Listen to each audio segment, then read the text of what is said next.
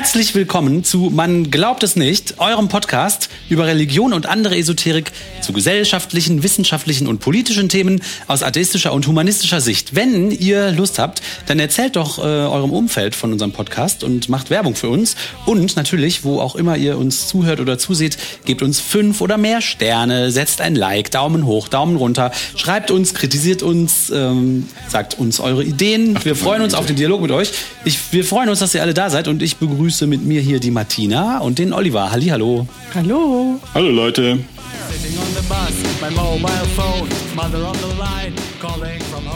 Till, Martina, seit äh, vielen Jahren faszinieren mich ja die Geschichten um den Heiligen Gral. Da musstet ihr ja schon drunter leiden, das eine oder andere Mal. Leiden ist gut, ich fand das ja super cool. Mir hat das richtig Spaß gemacht. Spannend. Oh, das ist doch cool, das freut mich. Und äh, ja, als, als Teenager fand ich das schon interessant und da habe ich mich immer gefragt, es gibt so viele Leute, die an diesen Geschichten glauben, die davon überzeugt sind.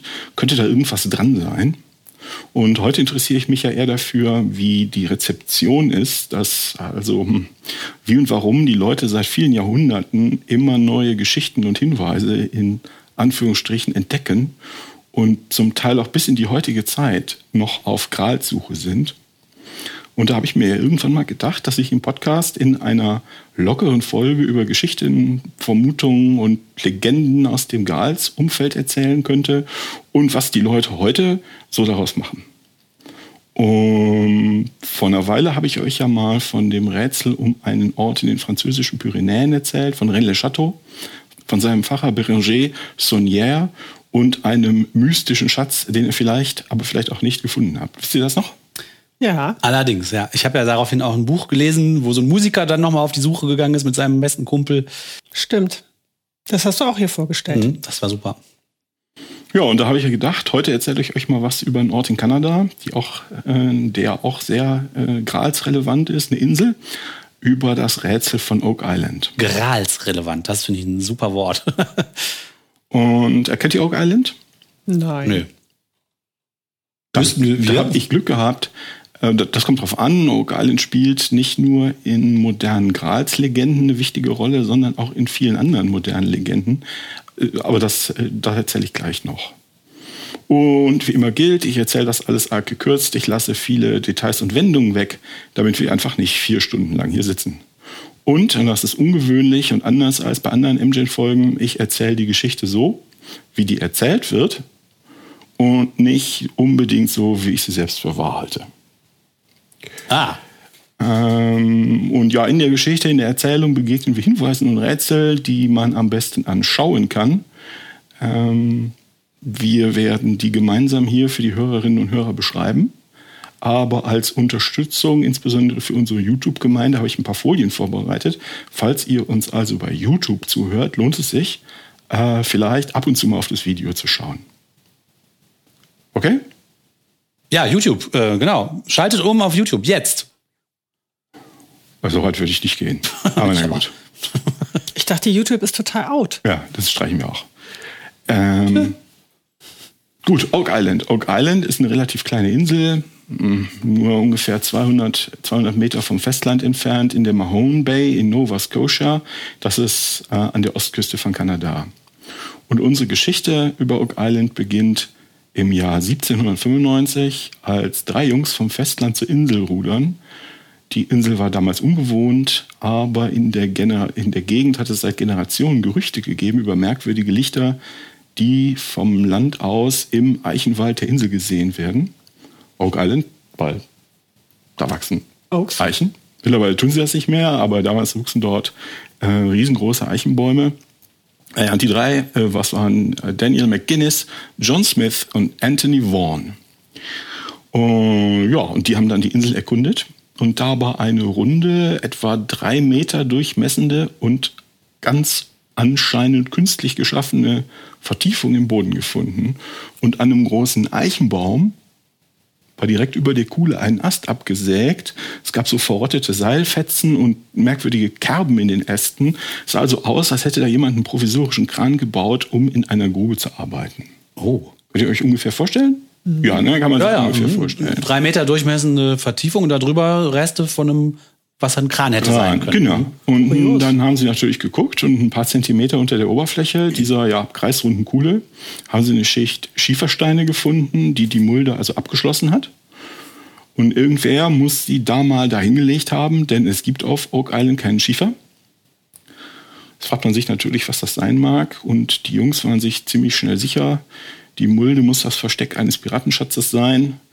Damals ging das Zeitalter der Piraterie gerade zu Ende, 1795. Ja. Und in dieser kaum besiedelten Gegend mit, da sind hunderte von ganz kleinen Inseln und da haben sich über Generationen bestimmt viele Piraten versteckt und ihr Lager angelegt. Das war also für die offensichtlich, ah, wir haben erst gefunden, das muss ein Piratenschatz sein. Ja, cool.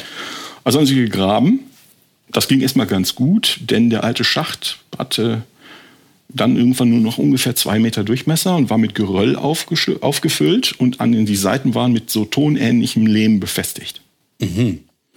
Und das Geröll konnte man gut entfernen und ein paar Tage später fanden die dann in drei Meter Tiefe eine Lage mit Eichenbohlen. Oh. Die an den Seiten äh, des Schachts in den Wänden verankert waren. Und da war klar, darunter musste die Schatztruhe sein. Mhm. Aber die drei fanden also unter den Eichenbohlen nur noch mehr Geröll und noch drei Meter tiefer eine zweite fachmännisch verlegte Lage Eichenbohlen. Oh. Noch drei Meter tiefer eine dritte Lage. Und jetzt war der Schacht neun Meter tief. Ja. Das heißt, die drei konnten auf eigene Faust nicht mehr weitergraben. Die brauchten also Hilfe von ja, Ausschachtungsspezialisten, Grabungsspezialisten. Ja, wenn man so tief gräbt, dann wird es irgendwann nicht mehr trivial, ne? Genau. Dass das alles einstürzt und, und so weiter. Und weil die Leute da aber Besseres zu tun haben in der Gegend, die kaum besiedelt war zu der Zeit, hat es halt neun Jahre gedauert, bis sie genug Manpower und auch genug Funding auftreiben konnten, um da im großen, weil, äh, im großen Maßstab weiterzugraben. Und John Smith, einer der drei, hat mittlerweile das Grundstück um den Schacht gekauft und sich da auch ein Haus gebaut. Und zusammen mit einem reichen Verwandten haben sie dann die sogenannte Onslow Company gegründet. Unternehmenszweck Heben des Schatzes von Oak Island. Ja, also wurde dann, es sind jetzt neun Jahre vergangen, der inzwischen reingefallene Dreck aus dem Schacht geholt und weitergegraben. Nach drei Metern, ihr könnt es euch schon denken, wieder eine Schicht aus Eichenstämmen, diesmal bedeckt mit einer ja, dicken Schicht aus Holzkohle. Warum hat hier jemand derart tief ein derart großes Feuer angezündet? Man weiß es nicht.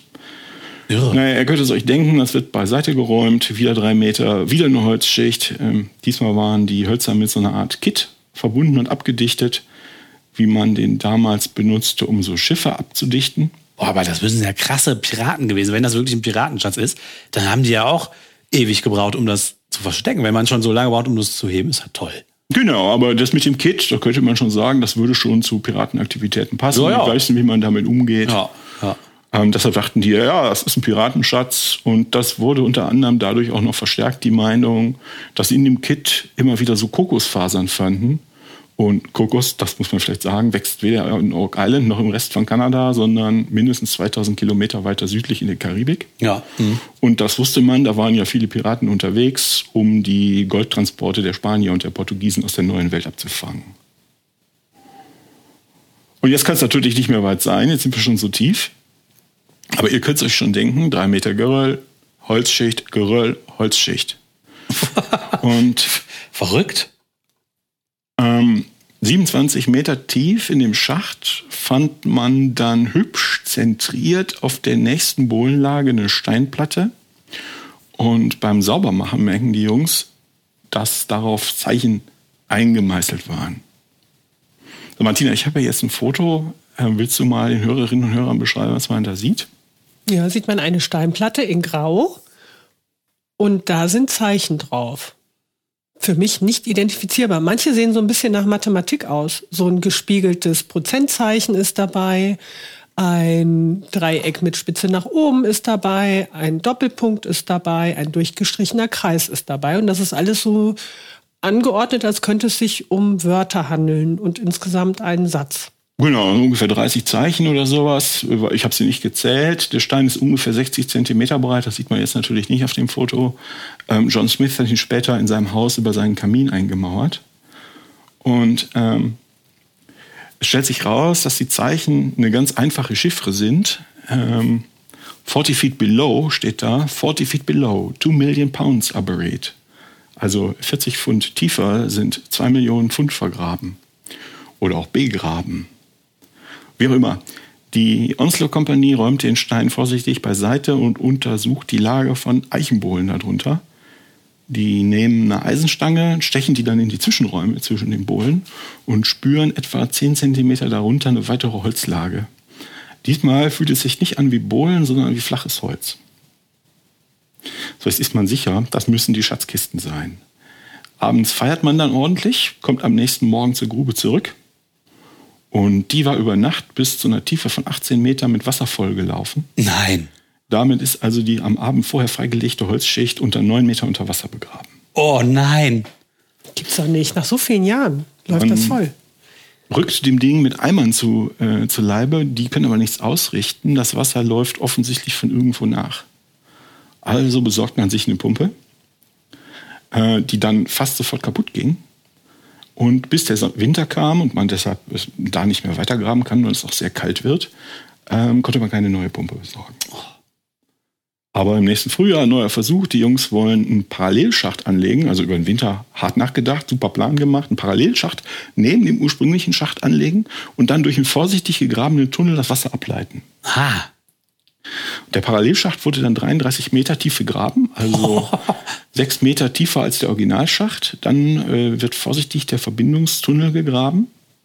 Allerdings äh, wurde in dem Verbindungstunnel dann von Meter zu Meter die Erde immer schlammiger und schlammiger und im Endeffekt mussten die Arbeiter dann fliehen, weil immer mehr Wasser reinbrach. So, innerhalb von einer Stunde war der Parallelschacht vollgelaufen und im Originalschacht stand das Wasser noch genauso hoch wie vorher. Ups. Damit waren dann die Ressourcen der Onslow Company aufgebraucht und die Arbeiten wurden abgebrochen. Ja, und 40 Jahre später ähm, ist dann die Truro Company ans Werk gegangen, auch gegründet mit dem Ziel, den Schatz von Oak Island zu heben. Und die hatten den mittlerweile 60-jährigen Anthony Vaughan als Berater. Und jetzt halt brandneue Technik des 19. Jahrhunderts und wollten damit dem Schacht, der mittlerweile von einem der Money Pit genannt wurde, wollten die da also zu Werke und seine Geheimnisse entlocken. Und der erste Teil des Vorhabens gelang schon mal. Äh, man war wieder auf der Tiefe, auf der 40 Jahre vorher die Onslow Company war. Und unter den Bohlen konnte man wieder die Holz, ja nennen wir es mal die Holzbretter spüren oder fühlen mit Stangen. Und jetzt sagt man, ja, draufklopfen reicht nicht, nicht über Nacht warten. Wir gehen sofort mit dem Bohrer zu Werk. Hatten also in der Zwischenzeit die Bohrmaschine erfunden. Und ähm, aber der Bohrer, alles, was der rausgeholt hat, waren so ein paar Metallschleifen, die wie Glieder von Uhrketten wirkten. Uhrketten? Ja, so Taschenuhrketten. Ach so, ach, okay. Ah ja, hm.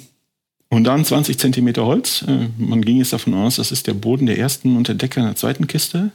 Dann 25 Zentimeter Metall, 10 Zentimeter Eichenholz, 10 Zentimeter Fichtenholz, dann Lehm, dann Kokosfasern und dann nichts mehr. Hä?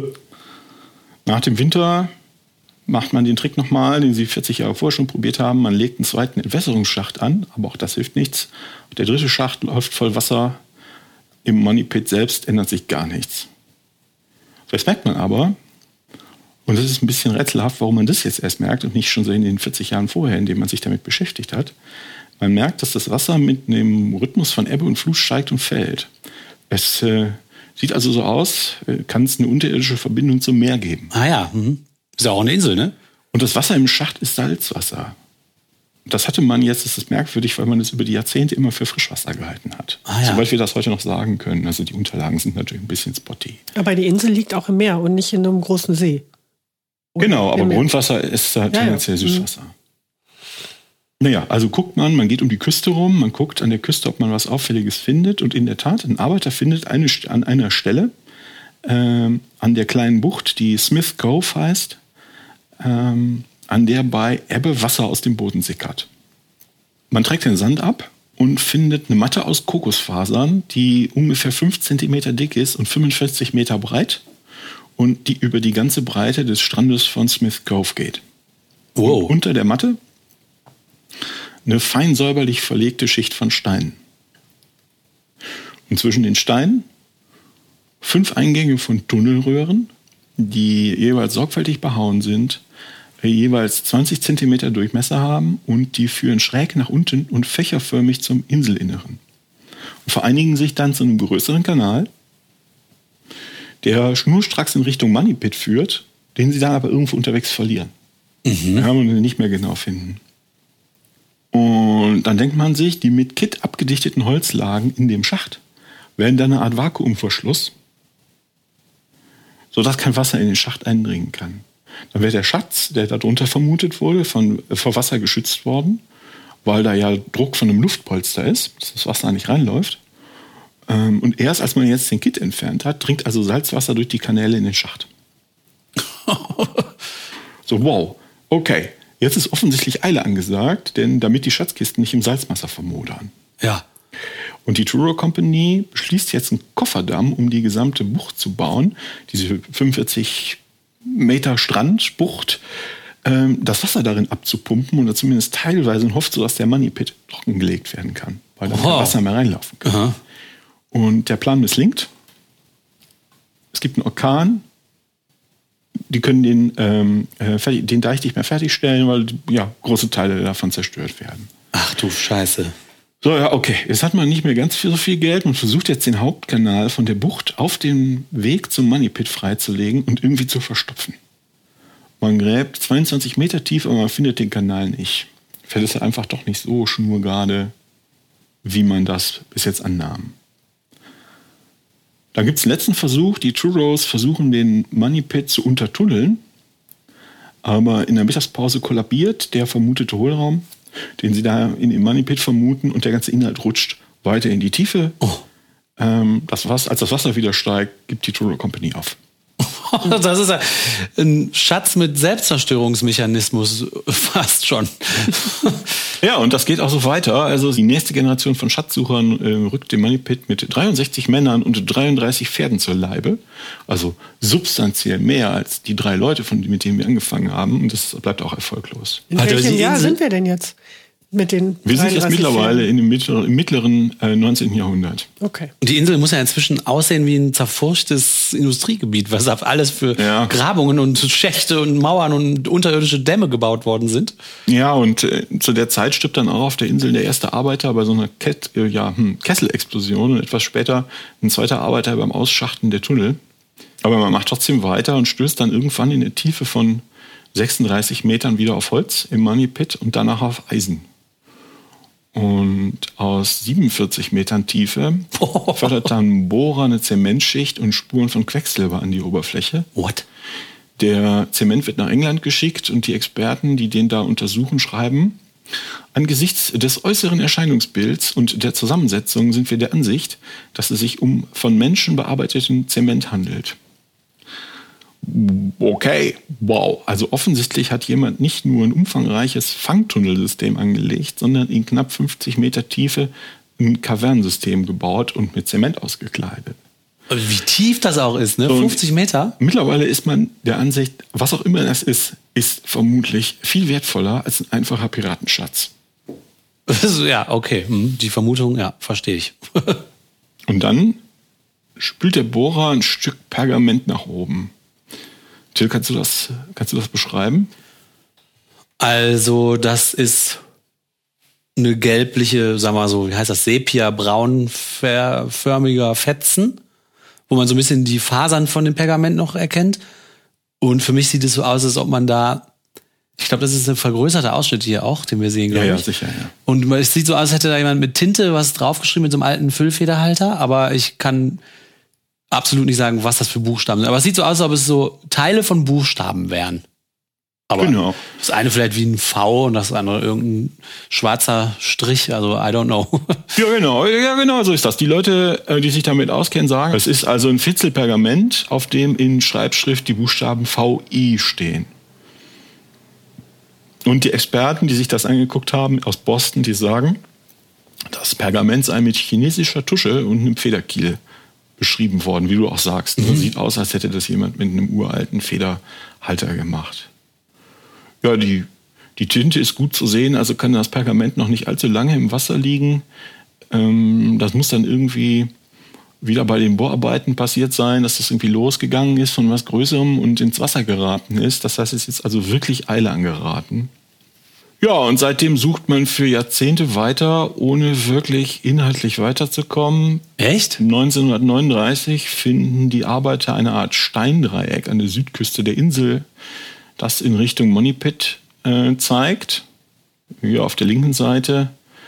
Bis zum Ende des Zweiten Weltkriegs ungefähr sind insgesamt 38 Schächte in der Nähe des Moneypits gegraben worden. Äh, mittlerweile ist der Boden derart verwüstet, das hast du eben schon gesagt, Till, dass es kaum noch Chancen gibt, mit ja, konventionellen Grabungsmethoden irgendwas zu finden. Es geht also so weit, dass in dem Chaos niemand mehr wirklich weiß, wo der ursprüngliche Money Pit eigentlich ist. Oh nein!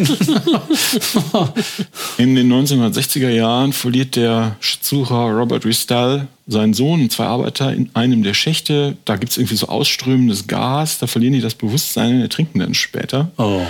Und damit hat das Geheimnis von Oak Island jetzt schon sechs Menschenleben gekostet. In den 60er Jahren lässt dann ein Erdölgeologe, der von der ganzen Sache fasziniert ist, Robert Dunfield, einen Straßendamm vom, Festwerk, vom, vom, ja, vom Festland verlegen. Das sind ja 200 Meter ne, ungefähr. Mhm. Das heißt, man kann jetzt nochmal mit deutlich schwererem Gerät äh, zu Werke gehen.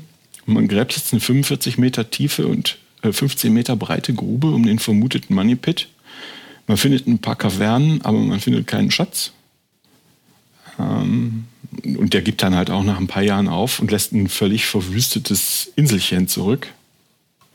1967 gründet dann jemand, der heißt Dan Blankenship, die Triton Alliance, Triton Alliance sollte ich vermutlich sagen, und lässt Probebohrungen machen hier und da, findet in Dutzenden Metern Tiefe ähm, bearbeitetes Holz, äh, Metall, Zement, sogar ein paar Porzellanstücke von was, was irgendwie aussieht wie ein komischer Teller.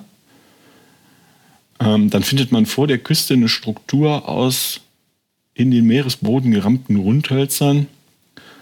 Äh, man schickt alles ins Labor, denn mittlerweile ist die C14-Methode ähm, erfunden worden also die Datierungsmethode erfunden worden. Und ich äh, stelle mir immer vor, äh, wie Dan Blankenship da wohl mit dem Kopf geschüttelt haben muss oder sich am Kopf gekratzt haben muss, als er den Brief vom Labor öffnet und da steht drin, ja, wir haben alles untersucht. Die Stücke sind jeweils deutlich jünger als 300 Jahre, etwas älter als 300 Jahre, 1100 Jahre alt und einige stammen laut Analyse aus dem Jahr 3100 nach Christus.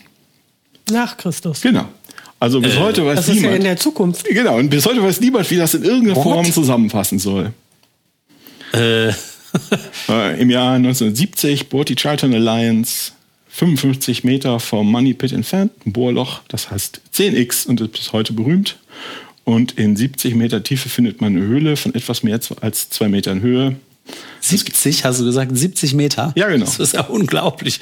Und mittlerweile neue Innovationen. Es gibt Videokameras, und zwar Unterwasser-Videokameras. Und ja, so eine lässt man dann in 10x runter und findet in der Höhle unter Wasser seltsam graue, irgendwie unförmige Gegenstände. Daneben so, was man am besten beschreiben kann, als rohrförmige Gebilde und kleine Kästen. Boah. Äh, mittlerweile zweifeln, glaube ich, alle außer Dan Blankenship an der Schatzhypothese, weil niemand, niemand einen einfachen Schatz derart gut sichern würde. Aber er meint, doch, doch, das sind Schatzkisten, man schickt Taucher, aber die kommen nicht so tief. Äh, dann knickt der Schacht ein und läuft vor Wasser. Oh. So. Und während Blankenship bohrt und gräbt, sucht der Vermessungsingenieur Fred Nolan systematisch die Insel ab. Wo man denkt, gute Idee eigentlich. Ja. Und äh, der findet überall auf der Insel an sehr, sehr alten Bäumen eingekratzte Zeichen, die aussehen wie ein Pfeil nach oben. Mhm. Und in der Mitte der Insel findet er ein sehr großes lateinisches Kreuz aus Megalithen, das äh, 264 Meter lang ist und 110 Meter breit. Oh. Und das Kreuz, das also so ein Kirchenkreuz, ein lateinisches Kreuz, ja, das bei vielen Erklärungsversuchen ähm, des Oak Islands Rätsels eine wichtige Rolle spielt. Und äh, das heißt seitdem Nolan's Cross. Ja, es geht ja seitdem eigentlich irgendwie immer weiter. Im ähm, Jahr 1996 vermisst das Bedford Institute of Oceanography mit einem Forschungsschiff den Meeresboden, so, also rund um die Insel fahren die da rum, machen was weiß ich, was sie da so machen. Und dabei finden sie einen unterseeischen Graben, der irgendwie tief, ungefähr vier bis acht Meter tief ausgeschachtet ist und der direkt auf das Steindreieck auf der Insel zuläuft.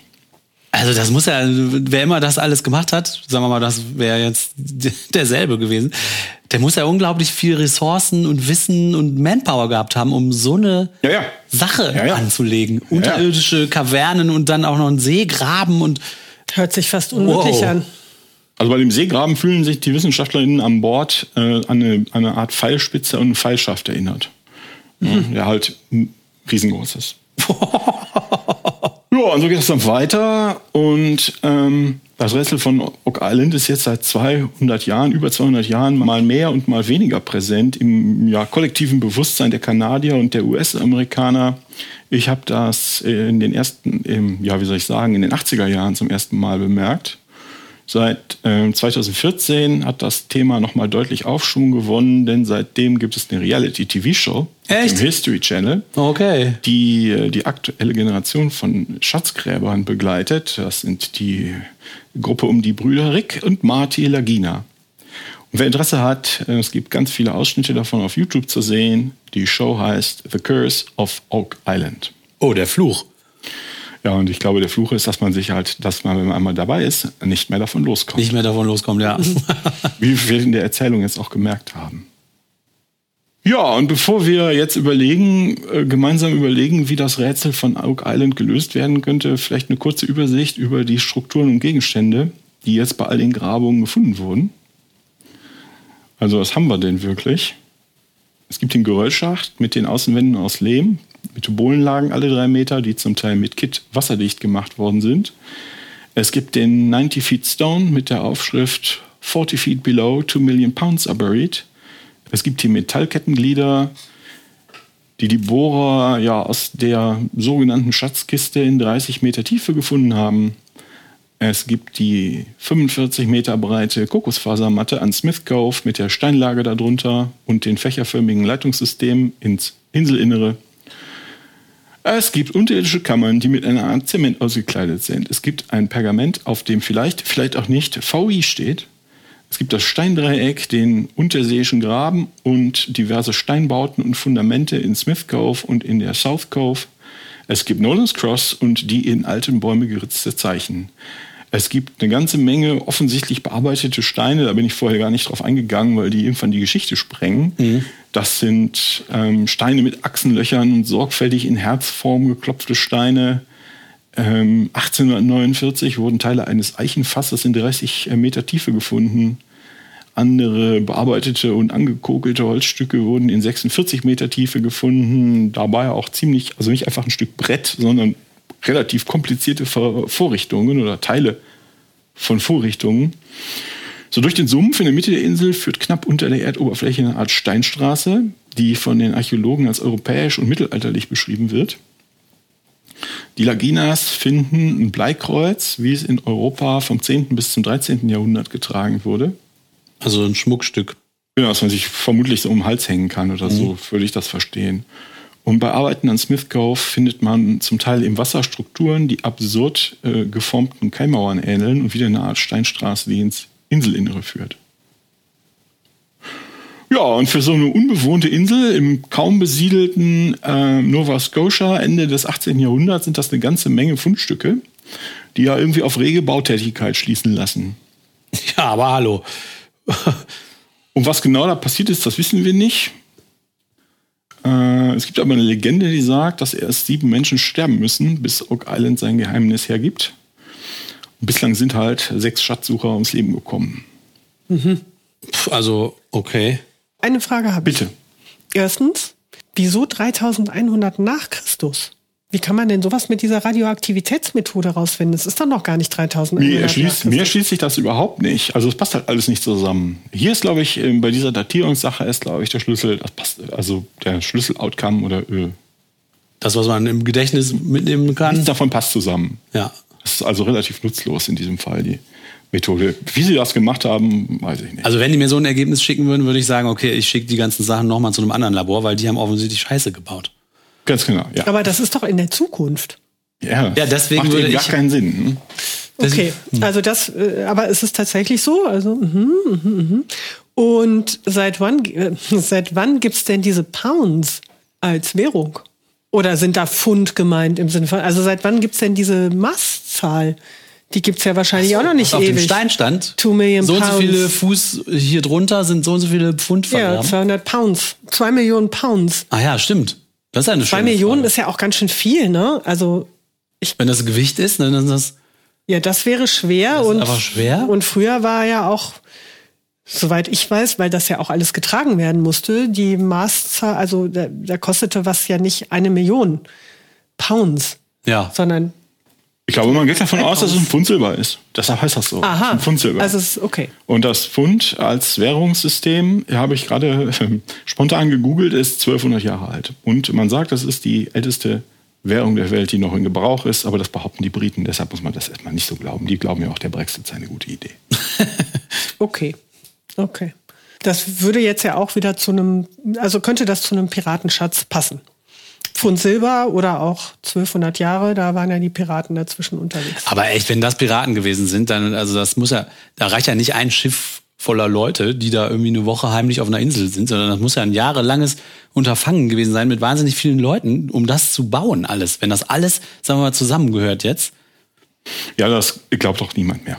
Ja, okay. Ähm, ja, genau. Also es gibt ja mehrere Erklärungsversuche, was da nun passiert sein könnte. Ich mache die erstmal zum Abschluss, spreche ich die mal kurz an. Das muss ich natürlich abkürzen und die Komplexität reduzieren.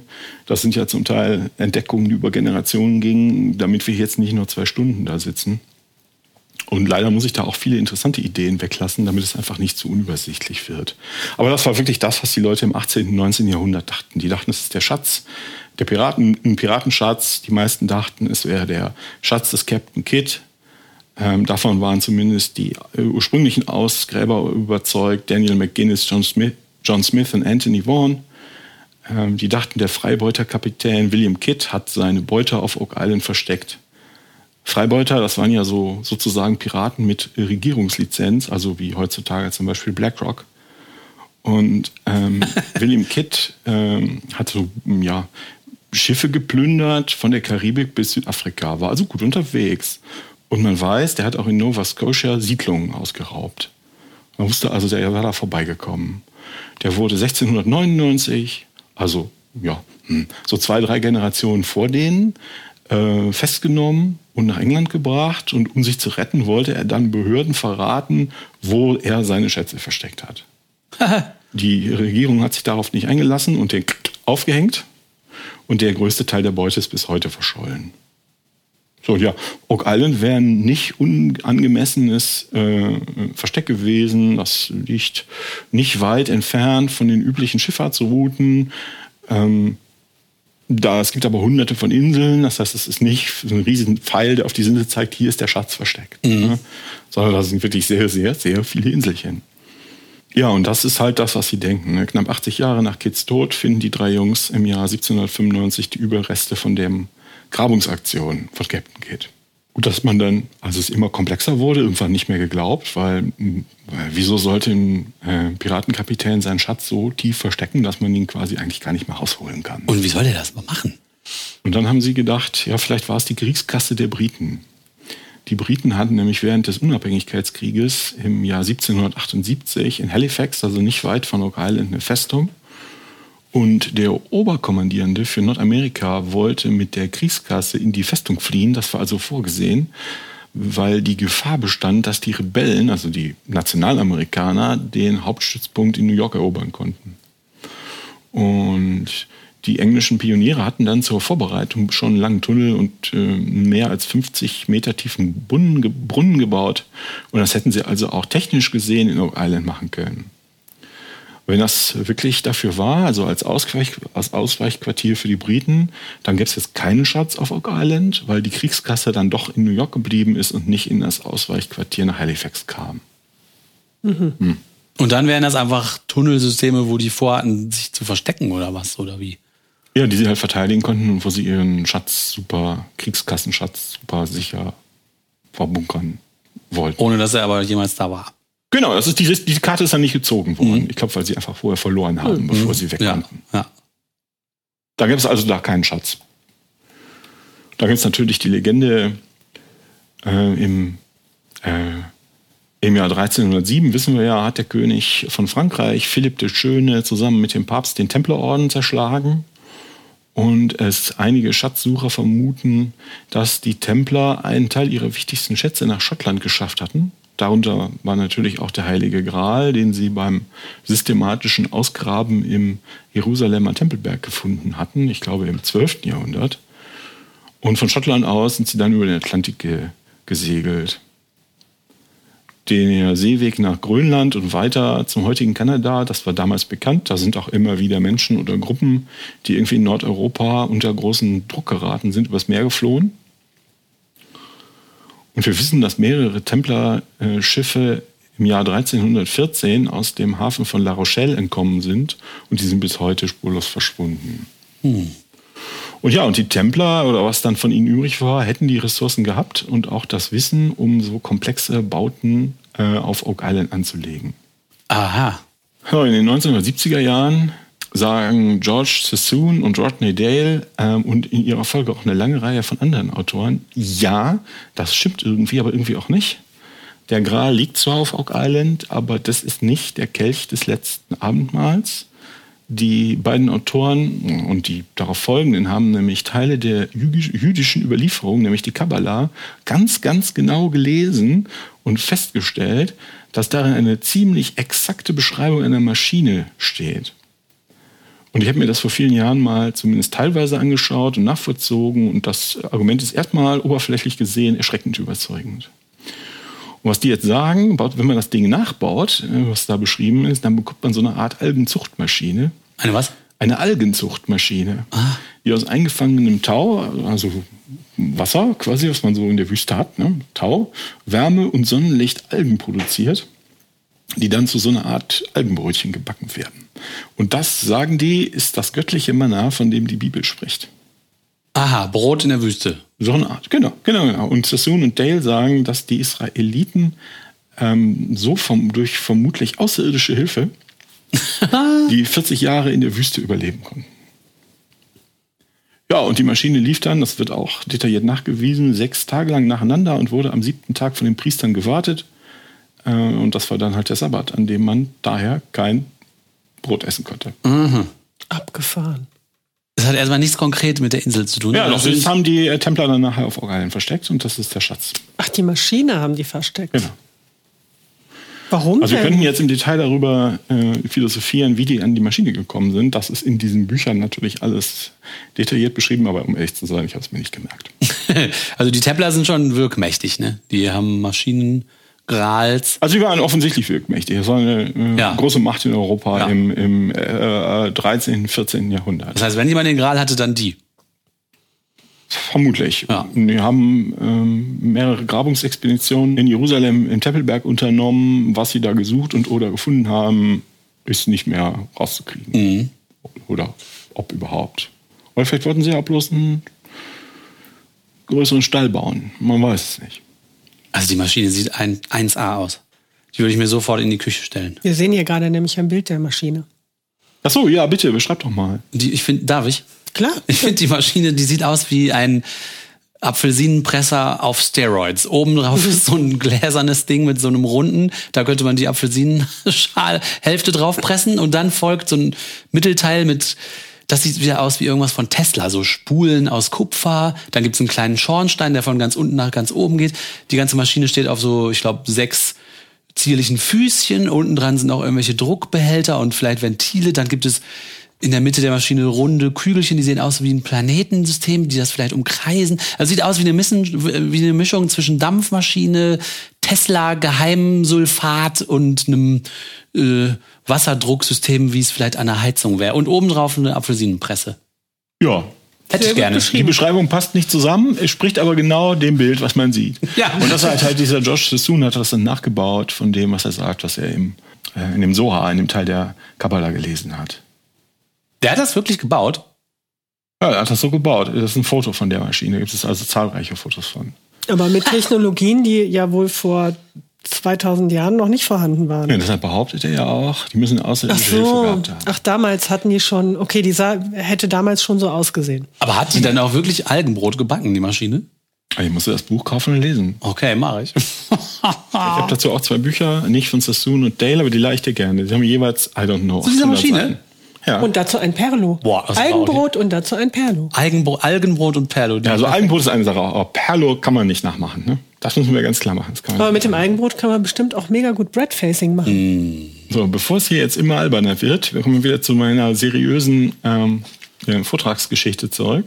Da gibt es nämlich eine Gruppe um den Norweger Peter Amundsen und die haben sich William Shakespeares First Folio ganz genau angeschaut. Das ist die erste Sammlung seiner Werke, die es die es gab.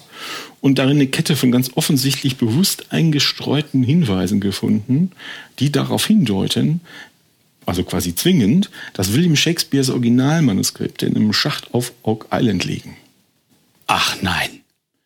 Und der Zweck, das war- vermutet man, der Zweck des Ganzen war dann unter anderem die eigentliche Identität von Shakespeare zu verdecken. Es gibt ja seit, wie ihr sicherlich wisst, ja seit Jahrhunderten eine Debatte um die Autorschaft der Shakespeare-Stücke.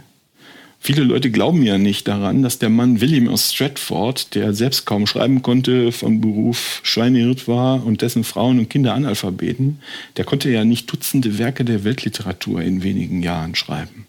Mhm, Ja, das habe ich schon gehört, ja. Und es gibt ja, siehst du, hast du von zwei Leuten gehört, da muss es stimmen. da muss es da stimmen, muss es auf jeden Fall, ja. Und dazu gibt es eine sehr unterhaltsame, ich nenne es mal Dokumentation auf YouTube, die heißt Cracking the Shakespeare Code. Nee, Ich empfehle das. Es wird ja immer rätselhafter. Ja, Und irgendwie habe ich das Gefühl, alles hängt mit allem zusammen. Aber wer wird denn vermutet als Autor, der äh, Shakespeare als Strohmann benutzt hat? Dutzende. wow, das machen wir jetzt nicht auf, das Fass. Sag mir bitte den Fancy, den du Es am gibt den Earl of Oxford, äh, Edward de Vere, den Earl of Ox- Oxford. Äh, es gibt Francis Bacon, der, es gibt, ähm, Francis Bacon. Der, Äh. muss, der hätte das doch nicht geheim halten müssen. Aber wir steigen da mal nicht in die Diskussion ein. na gut. Oder? Auf jeden Fall, die Theorie lautet, dass man. Wir können da gerne mal drüber reden, aber nicht ohne mich vorzubereiten. also, aber wer immer es jetzt war, die Theorie lautet, dass. Es war bestimmt eine Frau. Super. Aber warte mal, um das, damit ich das verstehe. Die Theorie sagt, es war Shakespeare, war nicht Shakespeare, sondern irgendjemand anders. Um, um das geheim zu halten, ist man durch richtig krasse Ja, das ist Mühen nur ein Teil davon. gegangen. Ja? Das Also, ist nur ein Teil von dem, was sie wirklich geheim halten wollten, aber man kennt halt nicht alles. Aber die, guck dir die Dokumentation mal an. Okay. So, und ähm, Till, weil du schon sagst, alles hängt mit allem zusammen. ja, bitte. Ähm, ihr erinnert euch ja sicher noch an meine Geschichte Ja. über Rennes le Chateau. Die Schäfer, die Hirten. Und genau, und da spielte ja das äh, Gemälde Die Hirten von Arkadien von Nicolas Poussin eine zentrale Rolle. Vielleicht kann, Martina, kannst du das nochmal kurz beschreiben? Also hier sehen wir eine Landschaft, die könnte, die ist so bergig mit kargen Bergen äh, versehen. Also das ist der Hintergrund mit so ein paar Bäumen und im Vordergrund sind vier Personen. Eine Frau mit in die Seiten gestemmten Armen. Die haben so äh, Kleidung an, so altrömisch, ne, würde ich sagen. Und so, wie nennt man denn diese Kopfbedeckung? So komische Blätter, So äh, Bänder, ne? Kronen. Ja, Ach so, ach, diese, ja, so, so. von den Männern. Ne? äh, Drei Männer, also die haben so Tücher umgeschlungen, scheint irgendwie schon länger her gewesen zu sein, dass man sich so gekleidet hat und haben Speere in der Hand. Und die schauen und untersuchen ein vielleicht sargähnlich aussehendes Steingebilde, so ein Monument und rätseln ganz offensichtlich, worum es sich dort handelt. Zwei zeigen drauf und gucken so, was könnte das sein? Schauen fragend die Frau an, die eben die Arme in die Seiten gestützt hat und auch überlegt, hm, Ja, genau. was ist das? Und auf dem Grab steht, ähm, ist in der Tat ein Steingrab, wie du schon sagst, steht die lateinische Phrase et in Arcadia ego. Darüber haben wir schon besprochen, das ist aber schon eine Weile her. Das bedeutet so viel wie, ja, auch ich in Arkadien oder und ich bin in Arkadien. Allerdings ist das Latein kaputt, es fehlt also das Verb. Ja, dieser Satz kein Verb, ja. Und Arkadien ist eine Art mythische Landschaft voller Schäfer. Hier, deshalb sollen das auch die Leute in griechischer Kleidung, sollen halt äh, Schäfer sein und vermutlich eine Göttin, die ihnen dabei steht. Vielleicht sind es auch äh, drei Schäfer und eine Schäferin. Und äh, man äh, träumte sich dahin, wenn man in Einheit mit der Natur leben wollte. Also so Dichter und Künstler haben sich nach Arkadien geträumt. Das war die ja, Sehnsucht nach einem einfacheren Leben. Solche Sachen, ja. Und was genau diese Phrase bei Poussin bedeuten soll, das weiß man nicht. Wer das aber vermutlich wusste, was in Arcadia Ego in diesem Kontext heißt, war der französische König äh, Louis XIV., also der Sonnenkönig, der das Bild in seinem privaten Apartment in, Versailles aufgehängt hatte, äh, nachdem er also Schloss und Park nach seinen eigenen Plänen hat komplett umbauen lassen. Und ähm, ist bestimmt nur Zufall, dass, wie man, wenn, wie Forscher um den Niederländer Koyan Moll rausbekommen haben, wenn man eine direkte Linie durch die Hauptachse von Versailles zieht, die im Westen auf Oak Island durch die Hauptachse von Nolan's Cross führt. Nein. Und es ist bestimmt ganz. Um den ganzen Globus rum? Den halben. Und es ist ganz bestimmt auch sicher Zufall, dass dieselbe Achse, wenn man sie nach Osten verlängert, genau durch den Tempelberg in Jerusalem führt. Oh. Und es ist ganz bestimmt ebenso Zufall, dass Louis XIV. den Park von Versailles so angelegt hat, dass er aussieht wie eine riesige Version der Menora, also des siebenarmigen Leuchters, den die Juden im Jerusalemer Tempel hatten und den die Römer 70 äh, nach der Zeitenwende von da geraubt haben. Und es ist noch ein viel größerer Zufall, dass ein Umsortieren der Buchstaben von Etin Arcadia Ego uns bei Itego Arcana Dei enden lässt, was so viel heißt wie geht weg. Ich behüte das Geheimnis Gottes. Oh, ich liebe diese Geschichten. Und wenn man keine Lust hat, die Buchstaben umzusortieren, man kann überhaupt nicht ernst nehmen, dass Arcadia nicht nur der Name einer mythischen Landschaft ist, sondern auch der Name von Neufrankreich, dem späteren Nova Scotia, also der Region, in der Oak Island liegt. Und ich bin in Arkadien könnte da etwas anderes bedeuten. Ja, und eine, als letztes vielleicht noch eine spiegelbildliche Version des Bildes von Poussin findet man als Relief im Park von Shuckborough Hall in Staffordshire in England wo sie einen Thomas Anson um 1750 beauftragt hat. Und Anson war ein Weltreisender und Member of Parliament, der ähm, als ich, Gesandter bei der französischen Königsfamilie in Versailles ein- und ausging und als Vertrauter und mit diversen französischen Hochadeligen kodierte Briefe ausgetauscht hat. Und Anson hat unter das Relief die Buchstaben O-U-O, S-V-A, V-V meißeln lassen. Oh, Pfaff. Was das heißt, weiß niemand. Allerdings, wenn man die Buchstaben nach einer einfachen Methode in Ziffern umwandelt, also A, nach ein, A gleich 1, B gleich 2 und so weiter, und wenn man bei 10 ankommt, schlägt man wieder über auf die 0. Naja, wenn man das macht, dann bekommt man einen Satz von Koordinaten, die einen bis auf ein paar hundert Meter nach Oak Island bringen. Was das bedeutet, weiß ich nicht. Wow. Das kann kein Zufall sein, Till. Es kann kein Zufall sein. Ich. Wow. Ja, das war jetzt ein kurzer Abriss über das Rätsel von Oak Island. Seit 1795 äh, suchen hier viele Generationen von Schatzgräbern unter enormem Aufwand nach einem Geheimnis. Es gibt Funde, die nicht zu einer Idee einer unbewohnten Insel des 18. Jahrhunderts passen. Es gibt Hinweise aus fernen Regionen, die irgendwie auf die Insel hindeuten. Äh, Leute aus der ganzen Welt sind seit Generationen fasziniert und begeisternd, entwickeln immer weitere Schichten von Vermutungen und Interpretationen. Ich, äh, also Oliver, ich, ich weiß nicht, was auf Oak Island passiert ist, aber ich habe eine Vermutung. Die würde allerdings auch nicht sämtliche Funde erklären. Aber das sage ich jetzt hier einfach mal nicht, sondern frage euch, Martina Till, was meint ihr denn? Gibt es einen Schatz auf Oak Island? Also ich würde sagen, was ganz klar ist, ist ja, dass da, wer immer das gemacht hat, nicht wollte, dass das irgendwie ans Tageslicht kommt. Ne? Also das scheint ja alles verborgen und versteckt zu sein und so. Deswegen, also irgendwie soll man es nicht finden. Aber es gibt ja nicht nur Schätze, die man nicht finden soll, aber man kann ja alles Mögliche verstecken wollen. Und auf der anderen Seite finde ich so ein bisschen rätselhaft, dass da irgendwelche zufälligen Leute auf einer Insel erstmal dieses drei Meter große Loch mit einem Resten von Seilen drüber irgendwie finden, weil das ist ja dann irgendwie so nach der ganzen Mühe, die die sich da gemacht haben, lässt du aber so ein fettes Loch zurück. Das ist ja so ein bisschen offensichtlich, ne? So stolpert drüber oder wie oder was? Vielleicht mussten sie fliehen. Vielleicht mussten sie fliehen, ja, und waren nicht fertig. Hm. Also offensichtlich, ich glaube schon, dass irgendwie die Absicht dahinter steckt, dass irgendwas nicht gefunden werden soll. Sonst würde man ja nie so einen Aufwand machen. Aber ob das jetzt ein Schatz ist oder ein verstecktes Tunnelsystem, was nicht fertig geworden ist und danach nie benutzt worden ist oder so, hm. schwer zu sagen. Und was eigentlich mit diesem Pergamentfetzen? Das, wär, das könnte auf diese Shakespeare-Theorie hindeuten, oder was? Hm. Also ich bin absolut verrätselt, muss ich sagen. Aber ich das ich glaube, ich wäre auch so einer, der dann da, wenn ich das Geld hätte, irgendwie auch was investieren würde, weil man einfach wissen will, was ist das denn jetzt? Martina. gibt's einen Ja, also ich finde das, ich finde das auch schon, ich, also ich weiß es natürlich auch nicht. Ich würde jetzt mal sagen nein, weil es vielleicht was ganz anderes ist. Also diese Funde aus vielleicht unterschiedlichen Zeiten, dass das alles nicht zusammenpasst. Also diese tiefe Grube könnte zum Beispiel auch so eine Art Mülltonne gewesen sein, wo man halt immer mal wieder Müll reingeworfen hat, wenn man als Pirat da unterwegs war. Ah, Und dann ist da halt mal ein Fetzchen Pergament drin und dann ist da mal eine Kette drin und vielleicht haben die da einfach Sachen reingetan und aber eine Mülltonne, die weiß ich nicht was, 50 Ja, Meter tief ist, also alleine 50 Meter tief zu graben, ist ja ein totales Unterfangen. ach, vielleicht waren da auch krasse Sachen drin. Aber wo die da hingraben wollten, aber vielleicht waren auch diese ganzen Umweltbegebungen, Begebenheiten da anders.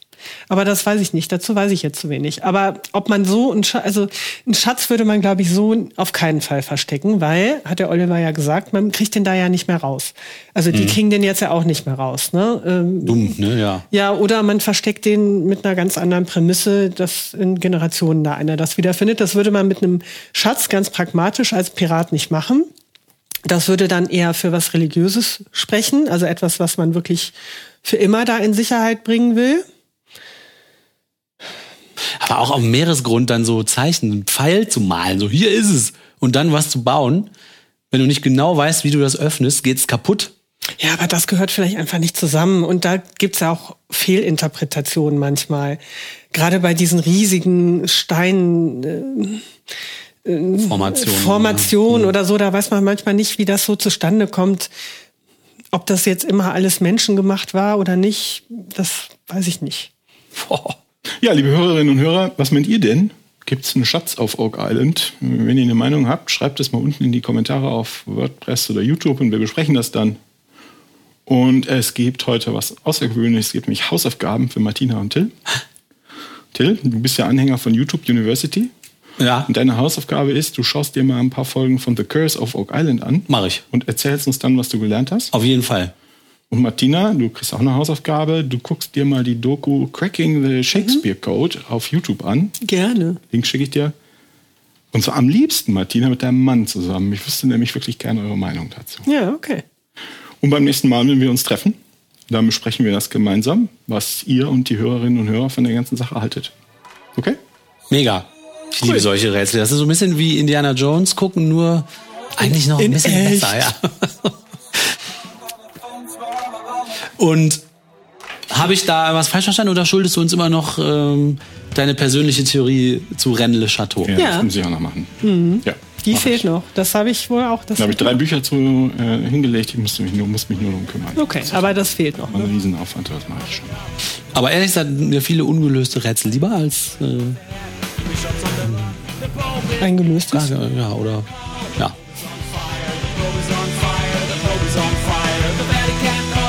Und schon wieder geht eine Folge zu Ende von Man glaubt es nicht, eurem Podcast über Religion und andere Esoterik. Wie gesagt, wenn ihr Lust habt, dann gebt uns fünf oder mehr Sterne, setzt ein Like, kommentiert, schreibt uns auf Ebay, Twitter, Instagram. Nee, auf Ebay. Egal. Wir freuen uns auf euch. Und Das heißt jetzt Kleinanzeigen. ja, genau. Suche einen neuen Podcaster. Also, äh, bis zum nächsten Mal. Danke fürs Zuhören und tschüss. Tschüss. Tschüss, Leute.